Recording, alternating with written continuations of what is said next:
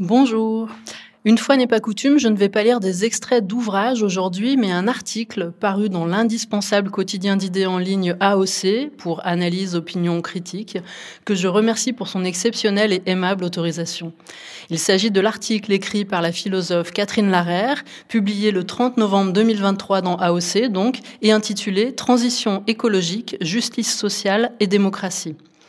J'ai choisi de lire de larges extraits de ce court essai parce que je trouve qu'il met en lumière de manière particulièrement limpide les enjeux de justice sociale qui doivent guider la nécessaire bifurcation de nos modes de vie pour préserver nos conditions d'habitabilité. Et je remercie chaleureusement Catherine Larère qui a donné son accord avec enthousiasme pour cette lecture sur Radio Anthropocène. Et un conseil, abonnez-vous à AOC en allant sur aoc.media.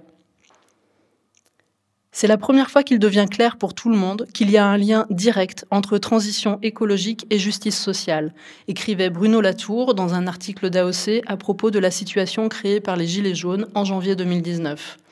Il s'inscrivait ainsi en faux contre l'idée opposée, largement répandue, selon laquelle la protestation sociale des Gilets jaunes prouve l'incompatibilité entre écologie et économie, entre fin du monde et fin du mois. C'est une idée qui a la vie dure. Il semble pour beaucoup aller de soi que les sacrifices imposés par les politiques publiques de transition écologique provoqueront des révoltes sociales. Ainsi, est-ce au nom de la justice sociale que certains en viennent à demander une pause dans la transition écologique ou une réduction de ses ambitions? Faut-il vraiment choisir entre transition écologique et justice sociale?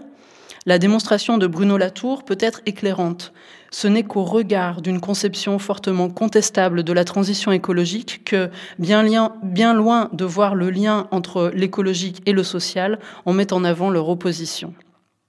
Arguer des droits des plus défavorisés à voir leur mode de vie progresser pour ralentir ou limiter les mesures de lutte contre le dérèglement climatique, c'est oublier que les plus défavorisés sont les premières victimes de ce dérèglement.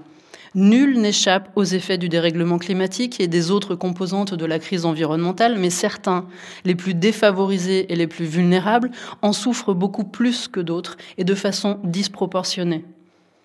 Que le dérèglement climatique mette en péril l'habitabilité de la Terre pour les humains comme pour l'ensemble des vivants, c'est vrai en général, mais de façon très différente suivant ceux qui s'en trouvent affectés la hausse des températures, bien au-dessus des anciennes normales saisonnières, la succession de canicules peuvent se traduire pour certains par de l'inconfort et une atteinte au bien-être. Elles signifient pour d'autres l'impossibilité de continuer à habiter au même endroit. Qu'il s'agisse des atolls du Pacifique, des basses terres du sous-continent indien ou des régions au climat sec de l'Afrique subsaharienne, les pays du Sud global se trouvent ainsi particulièrement affectés par le changement climatique et sont d'autant moins capables d'y faire face qu'ils ne disposent pas des moyens de le faire. Mais les populations les plus désavantagées des pays riches souffrent également d'une surexposition aux risques environnementaux, aux catastrophes naturelles comme aux risques industriels. En 2005, à la Nouvelle-Orléans, l'ouragan Katrina a tout particulièrement frappé les populations, le plus souvent afro-américaines, qui habitaient les zones les plus inondables. Plus exposés, plus vulnérables, moins résilients, les habitants les plus désavantagés pour des raisons économiques ou à la suite de discriminations ethniques, culturelles ou religieuses sont également ceux dont la situation environnementale risque le plus de se détériorer. Aux inégalités d'accès ou d'exposition s'ajoutent en effet des inégalités de participation. Les plus désavantagés n'ont généralement pas accès aux décisions d'implantation d'infrastructures polluantes et ne disposent pas des moyens qu'ont les plus favorisés pour faire échec à ces projets. C'est donc souvent dans leur lieu de vie déjà pollué ou exposé aux risques environnementaux que de nouvelles implantations polluantes sont décidées. Ces inégalités environnementales sont d'autant plus injustes que ceux qui sont le plus affectés par le dérèglement climatique sont ceux qui y ont le moins contribué, qu'il s'agisse des pays pauvres du Sud global ou des groupes sociaux les plus pauvres des pays riches. Aux inégalités d'exposition, d'accès, de participation s'ajoutent donc des inégalités dans la responsabilité.